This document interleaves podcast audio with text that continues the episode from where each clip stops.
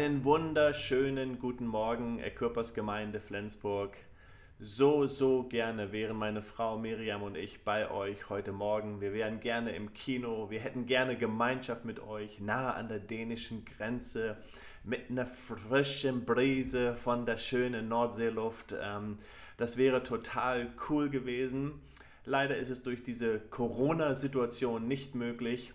Aber ganz sicher, es kommen bessere Zeiten und wir holen das alles nach. Hey, wir lieben es, gemeinschaftlich mit euch unterwegs zu sein, mit euren Pastoren Simon und Lilly. Ähm, ist einfach großartig, als der Körpersbewegung in Deutschland unterwegs zu sein. Ja, und wir haben große Erwartungen für das, was Gott vorhat, auch in der Zukunft. Das hier alles ist nur eine Momentaufnahme. Gott hat großartige Pläne. Wir als Christen haben immer eine Botschaft der Hoffnung, immer eine Botschaft der Zukunft und immer eine Botschaft, die weit über ähm, die momentanen Umstände hinausgehen. So heute Morgen ist es sozusagen nicht, dass ich live vor Ort bin, aber ihr dürft eine Message hören, die mir so auf dem Herzen liegt, wie wir persönlich, jeder von uns, einen Unterschied machen können. So nimm diese Botschaft, mach einen Unterschied in deinem Leben. Gott segne dich. Wir feiern als Equippers, das ist unser Name und Equippers heißt ausrüsten und unsere Vision heißt Menschen durch den Glauben an Jesus Christus für das Leben ausrüsten. Hey, und darum soll es heute gehen. Ich möchte heute Morgen dir helfen. Es hat mir geholfen. Ich möchte heute Morgen etwas geben, was uns ausrüsten soll für unser Leben. Es soll uns ausrüsten für das, was wir auf dem Herzen haben und was auch ein Teil unserer Vision ist. Menschen durch den Glauben für das Leben ausrüsten. Ähm, und einer unserer Visionen oder einer unserer Kernpunkte ist, dass wir immer sagen, hey, wir wollen Menschen von diesem großartigen Gott erzählen. Wir wollen Menschen von dieser großartigen Liebe, die unser Gott zu uns hat, erzählen. Und heute Morgen soll es darum gehen, wie wir einander helfen können, ausrüsten können, wie wir vielleicht ein Tool in die Hand bekommen können, was uns helfen kann, etwas weiterzugeben von dem, was Gott uns in unser Herz gelegt hat. Wir wollen einen Unterschied machen. Kann ich einen Amen hören? Ich höre einen Amen hier von den tausenden Leuten, die hier im Saal sind, aber ich hoffe, ich höre auch einen Amen bei dir zu Hause. Du darfst es auch immer schreiben. Schreib einen Amen in den Chat und sag, ja, so ist es, Pastor Jürgen, so ist es, come on, Amen. Sei einfach dabei und post es. Hey, wir wollen einen Unterschied machen. Und ich weiß, und ich habe das so oft gehört, dass Menschen sagen, ja, ich will einen Unterschied machen, aber ich weiß nicht wie. Ich will einen Unterschied machen mit meinem Leben, aber ich weiß nicht wie. Als Kirche haben wir dann oft geglaubt, und das ist ein großer Irrtum, dass wir Menschen dazu ausrüsten müssen, dass sie in der Kirche aktiv sind. Natürlich wollen wir das auch. Wir wollen auch Menschen ausrüsten. Wir wollen ihnen helfen, ihre Gaben zu nutzen, ihre geistlichen Gaben zu nutzen im Haus Gottes. Aber in erster Linie geht es darum, dass wir Menschen ausrüsten für das Leben. Kann ich einen Amen hören? Ein Amen dafür, dass Gott uns ausrüsten möchte für unser tägliches Leben. Gott möchte nicht, dass du deine Gaben benutzt und sagst, wow, ich hoffe, dass ich Sonntag meine Gaben benutzen kann und sonst buddel ich sie irgendwo ein von Montag bis ähm, Samstag. Nein, Gott möchte, dass du einen Unterschied machst. Gott möchte, dass wir alle einen Unterschied machen in unserem täglichen Leben. Ich habe einen guten Freund, Dave Ferguson. Und Dave Ferguson ähm, ist der Gründer und der Präsident, so nennt man das in Amerika, von der Organisation Exponential. Und wir in Europa arbeiten auch damit. Wir sammeln Gemeindegründer von Denominationen und Kirchen, haben, ähm, haben Meetings zusammen ähm, im November waren, nein, im Oktober waren wir 2000 Leute verteilt über ganz Europa zusammen und wir reden darüber, wie wir einen Unterschied machen können, wie wir Kirchen gründen können, ähm, wie wir besser diese Welt erreichen können. Und er hat ein Buch geschrieben, das heißt Bless. Bless ist ja das Synonym oder das Wort für Segen. Und wir wollen einfach ein Segen sein. Wir wollen Menschen ausrüsten. Und ich möchte heute und nächsten Sonntag über dieses Buch sprechen oder über dieses Wort Bless sprechen, weil ich glaube, dass es so wichtig ist, dass wir diesen Gedanken verstehen, der dahinter liegt. Hier ist etwas, was ganz wichtig ist. Das, was ich sage und das, was das Buch letztendlich sagt und was Dave uns weitergibt, das ist so einfach, dass wir es zur Seite schieben könnten und sagen können, ja, das weiß ich doch alles, das verstehe ich alles. Und weil es so einfach ist, manchmal tun wir es nicht. Aber es geht darum, manchmal die einfachen Dinge einfach ganz neu zu entdecken und die einfachen Dinge zu tun. Weil die Dinge machen einen Unterschied in unserem Leben.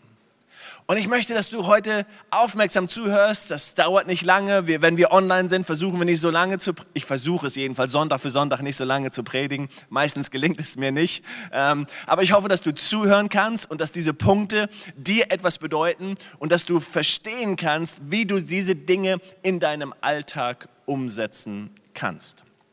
Bless das ist B-L-E-S-S und jeweils steht jeder Buchstabe für einen Punkt. Also wir haben wie immer fünf Punkte. Das ist gesalbt, oder? Wenn man fünf hat, ich sage immer, in einer Hand habe ich mein Mikrofon und dann habe ich noch fünf Finger frei. So fünf Punkte, das passt meistens.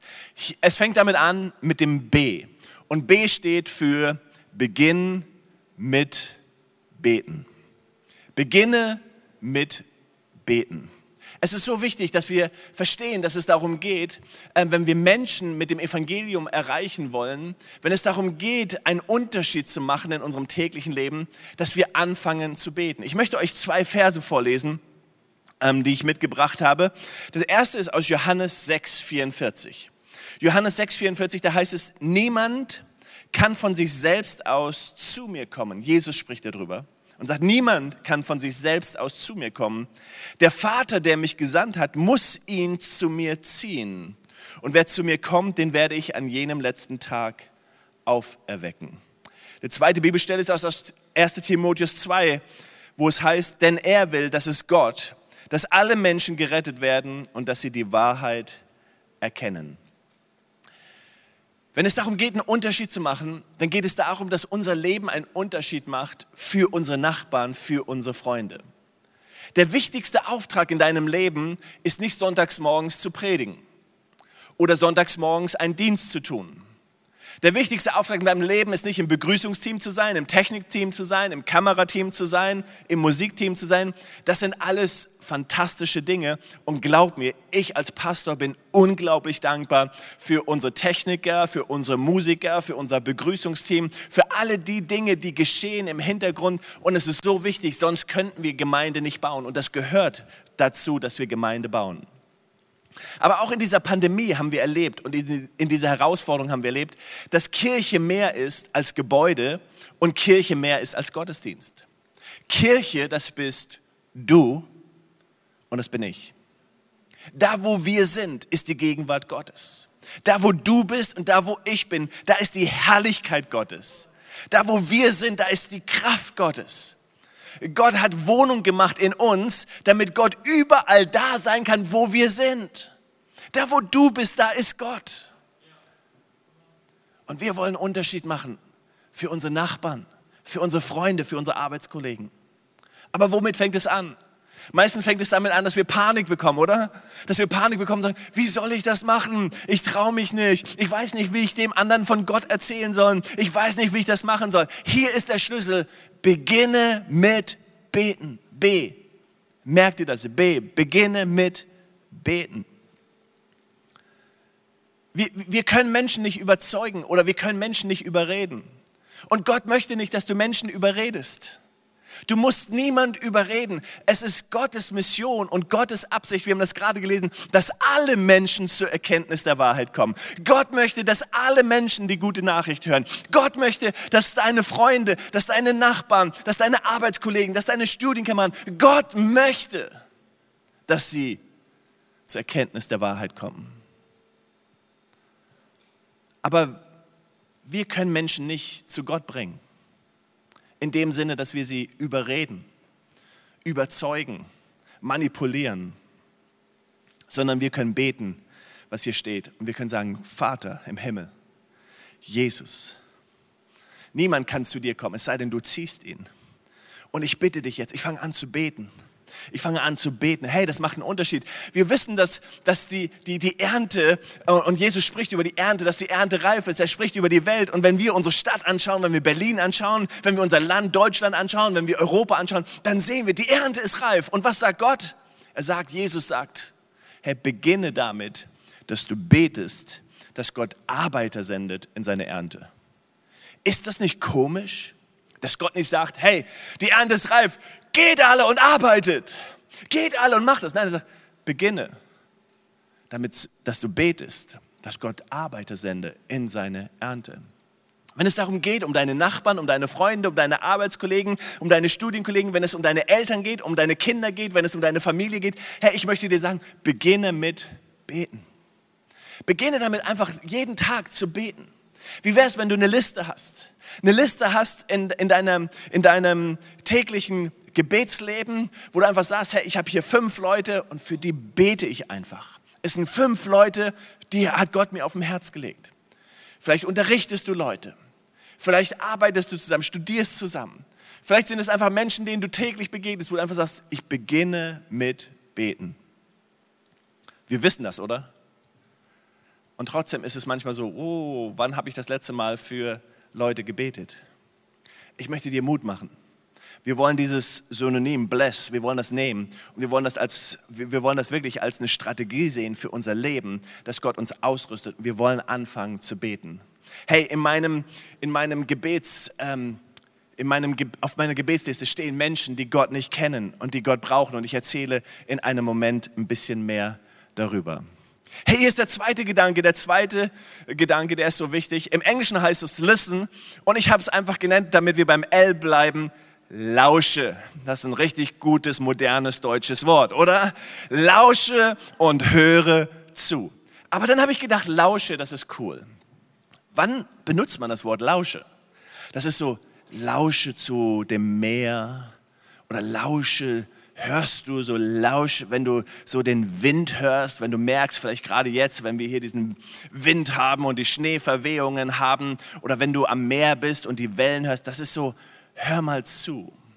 Ich glaube, es ist so wichtig, dass wir verstehen, dass Gott uns zuerst geschickt hat, nicht eine Antwort zu geben und Leute zu bepredigen, sondern Gott hat uns geschickt und er sagt, höre, listen, höre zu, lausche. Wenn Jesus unterwegs war, wenn wir die Geschichten von Jesus lesen und wir lesen die Geschichten von Jesus im Neuen Testament, zum Beispiel wenn er die Frau am Brunnen trifft, dann hört er ihr zu und er hört ihre Geschichte. Wenn wir denken, wenn er den Blinden trifft, dann sagt er, was möchtest du eigentlich, dass ich dir tue? Jesus stellt eine Frage und er hört zu. Wir als Christen, wir sind oft unterwegs und wir geben Antworten für Fragen, die niemand gestellt hat. Darf ich das nochmal wiederholen? Wir geben oft Antworten für Fragen, die niemand gestellt hat. Es ist so wichtig, dass wir anfangen zuzuhören. Ich möchte dir eine Geschichte erzählen von meinem oder unserem Versagen. Als wir ziemlich neu waren in dem Haus, in dem wir jetzt wohnen, wurden wir am Anfang von unseren Nachbarn eingeladen zu einer Feier und wir dachten, wow, jetzt so gib Gas und wir gingen dann hin und zur Feier und die hatten einen guten, guten gekippt und gut getrunken und ähm, es war eine coole Stimmung da und wir kamen, wir waren dort und wir haben mehr geantwortet und mehr gepredigt, als dass wir zugehört haben. Und nach einer Zeit haben wir darüber nachgedacht, meine Frau und ich, und wir haben gesagt, hey, das, das war nicht das Beste, was wir da gemacht haben. Wir hätten vielleicht einfach zuhören sollen, einfach hören sollen, lauschen sollen. Ich möchte dir Mut machen. Ich möchte dir Mut machen und wir wollen eine Kirche sein, die zuhört. Wir wollen eine Kirche sein, die zuhört. Ich sage dir ganz bewusst, in dieser Zeit haben wir keine Präsenzgottesdienste. Wir könnten unter vielen Auflagen Präsenzgottesdienste tun, aber ich habe zugehört, was Menschen mir gesagt haben. Menschen haben gesagt, wir verstehen nicht, dass ihr euch als Kirche trifft. Wir dürfen nicht essen gehen, wir dürfen nicht arbeiten gehen, unsere Jobs werden uns genommen und hier unsere Nachbarn haben gesagt, und ihr trefft euch immer noch weiter. Wir haben zugehört und gesagt, ja, das verstehe ich. Mir ist es wichtig, euch ein Signal zu geben, zu sagen, hey, wir wollen uns nicht einfach weiter treffen. Wir wollen nicht einfach so tun, als ob uns das alles egal ist. Ich möchte zuhören, ich möchte verstehen. Ich glaube, es ist wichtig, dass wir als Christen zuhören. Es ist wichtig, dass wir als Jesu Nachfolger zuhören. Hey, wir wollen zuhören, was Menschen erleben. Wir wollen hören, was Menschen gerade in dieser Pandemie erleben. Ich möchte zuhören. Ich habe gerade mit meinem guten Freund Miro in der Slowakei gesprochen und er hat gesagt, hey, am einen Tag habe ich jemanden besucht, ein 40-jähriger Mann, am nächsten Tag war er tot, er ist gestorben in dieser Pandemie. Ich möchte zuhören, es gibt so viele Menschen, die Angehörige verloren haben, die auch Ältere, ihren Oma, Opa viel zu früh verloren haben, die junge Menschen verloren. Wir wollen zuhören. Hey, wir wollen zuhören, was unsere Nachbarn uns zu sagen haben. Ich möchte interessiert sein an dem Leben meiner Nachbarn. Ich möchte interessiert sein an dem Leben meiner Studienkollegen, meiner ähm, Job Kollegen. Ich, wir wollen interessiert sein an dem Leben unserer Familien. Wir wollen zuhören, lauschen. Gott möchte uns größere Ohren geben und einen kleineren Mund geben. Lasst uns neu zuhören. Was war das Erste? Beginne mit Beten. Come on, das wollen wir tun. Wir wollen mit Beten beginnen. Das Zweite ist, was so wichtig ist, wir wollen neu lauschen. Listen, höre zu. Der dritte Punkt ist das E und das E steht für Essen. Come on. Essen, der Weg zur Gemeinschaft. Ist das nicht cool? Jesus wurde genannt als der Freund der Trinker, der Trunkenbolde und der Prostituierten. Jesus ist eingekehrt in die Häuser dieser Menschen und er war immer, oder wir lesen oft, dass er am Tisch saß mit Leuten. Jesus war ein Esser. Und wir lieben das, oder? Liebst du es nicht? So jetzt so langsam kommt die Mittagszeit und man denkt schon, Mann, es gibt was Schönes zu essen, oder? Der Braten ist hoffentlich bei dir schon im Backofen und du freust dich auf das große Mittagslunch oder den Roast Beef oder sonstiges. Aber letztendlich geht es darum, Essen ist ein Schlüssel zur Gemeinschaft. Und, und es geht darum, dass wir Menschen einladen. Und natürlich in dieser Pandemie, was wirklich zu kurz gekommen ist, oder? Das ist, dass wir mal mit jemandem essen gehen konnten, dass wir Leute einladen konnten. Wir dürfen nur immer eine Person einladen. Aber hier ist die Sache. Du kannst jetzt eine Strategie entwickeln und anfangen, hey, Du könntest zu deinem Nachbarn sagen, hey, sobald die Pandemie vorbei ist, sobald wir dürfen, hey, dann müssen wir unbedingt zusammenkommen. Wir hatten keine Gemeinschaft für so lange, aber sobald wir dürfen, hey, dann lade ich dich zum Essen ein und dann machen wir das beste Essen und dann reden wir einfach mal über das Leben und dann erzählst du mir einfach mal, wie es deinen Kindern und wie es deiner Familie geht und wie es deinem Garten und deinem Hund und deiner Katze geht. Dann wollen wir einfach mal zusammen zu sein. Wie wäre es, wenn du einen Studienkollegen einladest, einen Arbeitskollegen, dass du sagst, hey, wir wollen das einfach feiern und die Pandemie wird vorbeigehen. Und es wird vorbei sein. Aber die Frage ist, sind wir dann vorbereitet? Sind wir dann vorbereitet und sagen, so, jetzt müssen wir uns erstmal damit zurechtkommen und jetzt, oder sagen wir, ja, genau, genau das, was uns gefehlt hat. Das ist unser Ansatzpunkt jetzt. Und jetzt wollen wir einfach anfangen und wir wollen uns treffen mit Leuten und Essen ist etwas ganz Wichtiges. Hey, wie wäre es, wenn du jetzt schon mal übst? Neue Gerichte übst meine Kinder würden, wahrscheinlich sagen, Papa, es wird Zeit, dass du nicht immer, wenn du kochst, das Gleiche kochst, sondern mach mal was anderes. Wie wäre es, wenn wir neue Rezepte ausprobieren, neue Dinge lernen und dass wir vorbereitet sind, so dass wenn es losgeht und wenn es sich öffnet und es wird sich öffnen, dass wir vorbereitet sind und sagen, hey, komm, ich lade dich ein, ich habe was Neues ausprobiert und du musst mein neues Rezept, mein neues Gericht ausprobieren.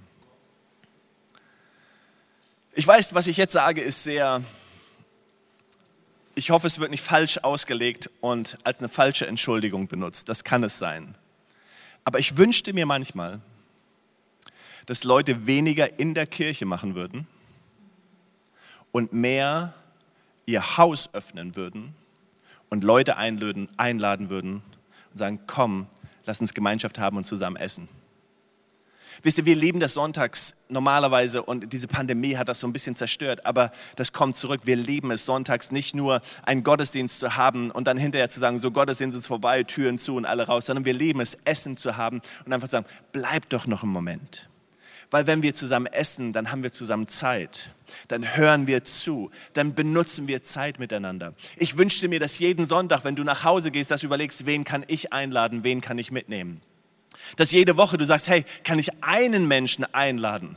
Es gibt mindestens immer einen Studenten, der sich freuen würde, weil sein Kühlschrank leer ist, wenn du ihn einlädst und mitnimmst nach Hause und ihm etwas zu essen gibst.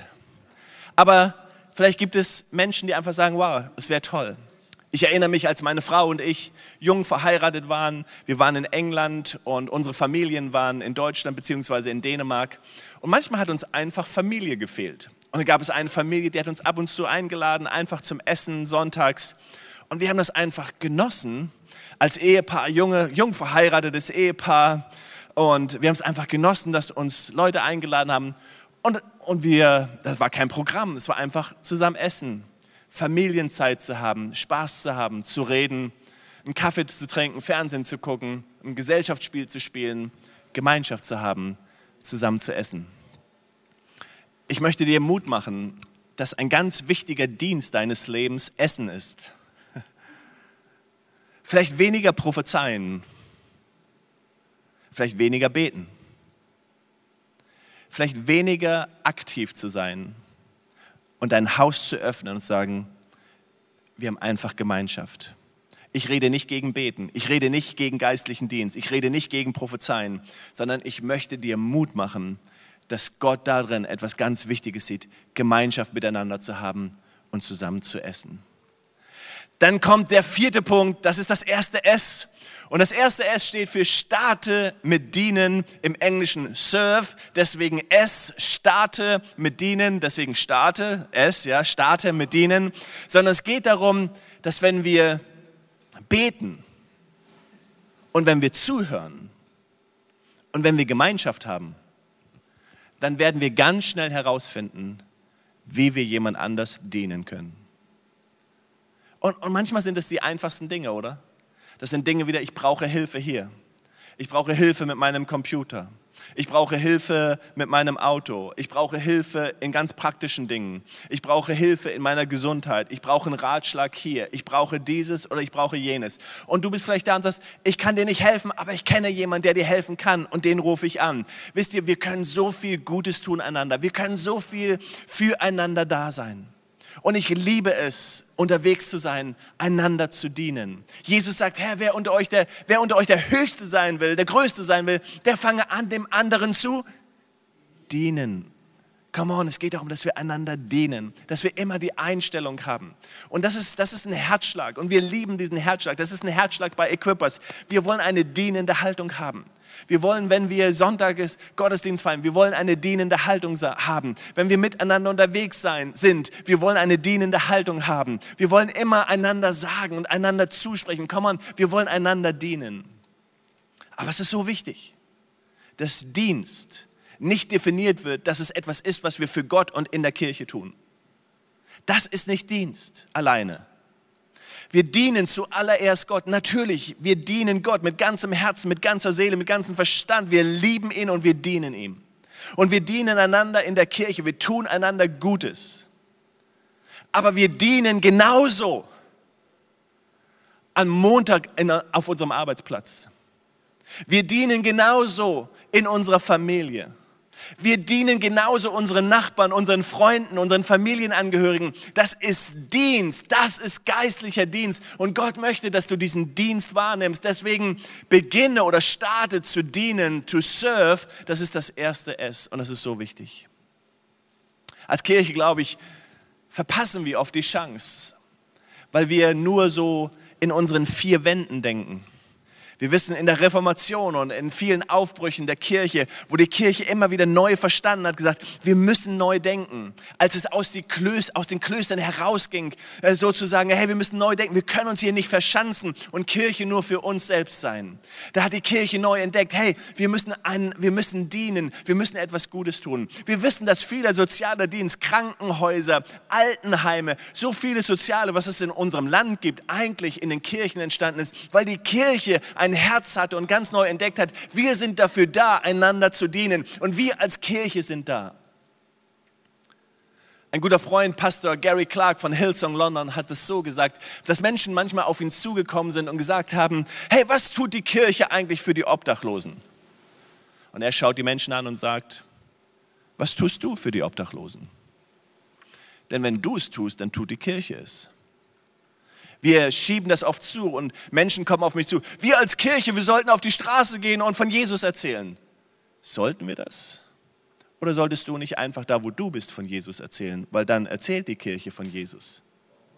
Wir als Kirche, wir sollten dieses tun und wir sollten den Menschen etwas zu essen geben und solltest du nicht einfach den Leuten etwas zu essen geben, weil dann gibt die Kirche denen etwas zu essen. Weißt du, du und ich, wir sind Kirche ich sage damit nicht, dass wir als Kirche nicht manchmal haben, den Auftrag haben. Und wir lieben zum Beispiel unser Sozialwerk und unser Sozialwerk tut großartige Dinge. Und wir spüren, wir haben einen Auftrag, einfach Gutes zu tun, hier für unsere Nachbarschaft. Wir haben einfach den Auftrag, Menschen zu helfen, die Not haben. Das ist unser Auftrag. Aber es ist dein und mein Auftrag, Menschen zu dienen. Aber wir werden Menschen nicht dienen, wenn wir ihnen nicht zuhören.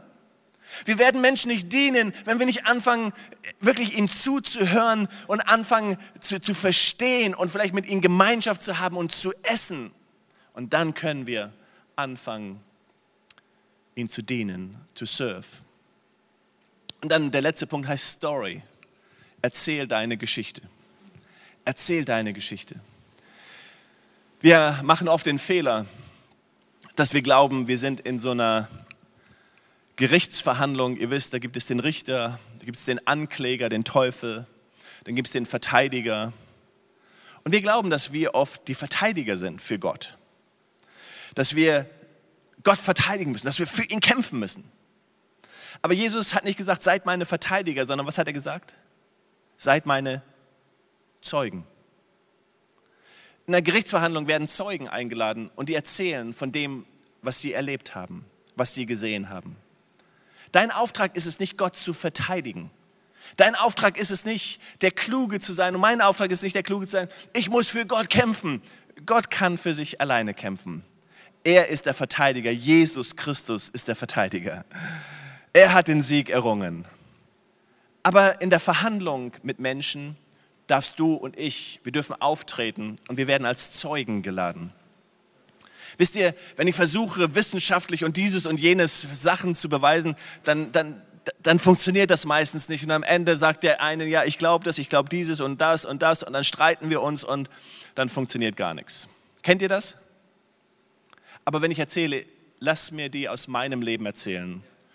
Und dann kannst du damit machen, was du möchtest. Aber ich kann dir sagen, das ist meine Erfahrung.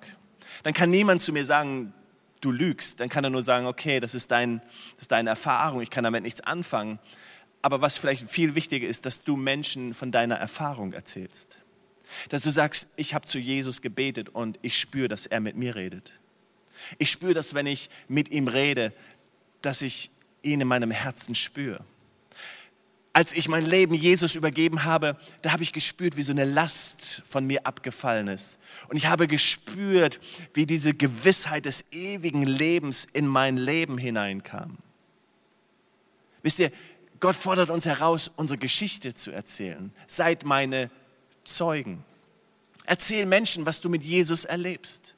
Erzähl Menschen, dass du Gebetserhörungen erlebst. Erzähl Menschen, dass Gott dich führt und dass Gott dich leitet. Erzähl Menschen von deinen Niederlagen und von deinen Enttäuschungen. Erzähl Menschen, dass du mit Gott ringst, dass du mit ihm kämpfst, dass nicht alles einfach ist, nicht alles verständlich ist, aber sei authentisch in deiner Geschichte. Erzähl Geschichten von dem, was Gott in deinem Leben gemacht hat und wie Gott dich verändert hat. Menschen möchten Geschichten hören von dem, was Gott in deinem Leben wirkt und wie Gott ganz real, authentisch in deinem Leben einen Unterschied macht. Story. Erzähl deine Story. Erzähl deine Geschichte. Fang nicht an, für Gott Verteidiger zu sein. Fang nicht an, ihn zu verteidigen. Das musst du nicht. Aber fang an, eine Geschichte zu erzählen. Erzähl eine Geschichte. Menschen wollen hören, was ganz reell in deinem Leben ist. Menschen wollen hören, wie du Gott in deinem Alltag erlebst. Menschen wollen erleben, was es bedeutet, Gott in seinem Alltag, in der Familie, in der Ehe, in der Kindererziehung, auf dem Arbeitsplatz, überall zu haben in der Versorgung. Hey, wie gehst du damit um, wenn du ein Problem hast? Wie kann Gott dir helfen? Erzähl Menschen eine Geschichte. Hey, wie erlebt ihr das als Familie? Wie ist Gott ein Teil eures Alltags in eurem Leben? Erzähl eine Geschichte bist, wer du bist, lob meine Seele dich.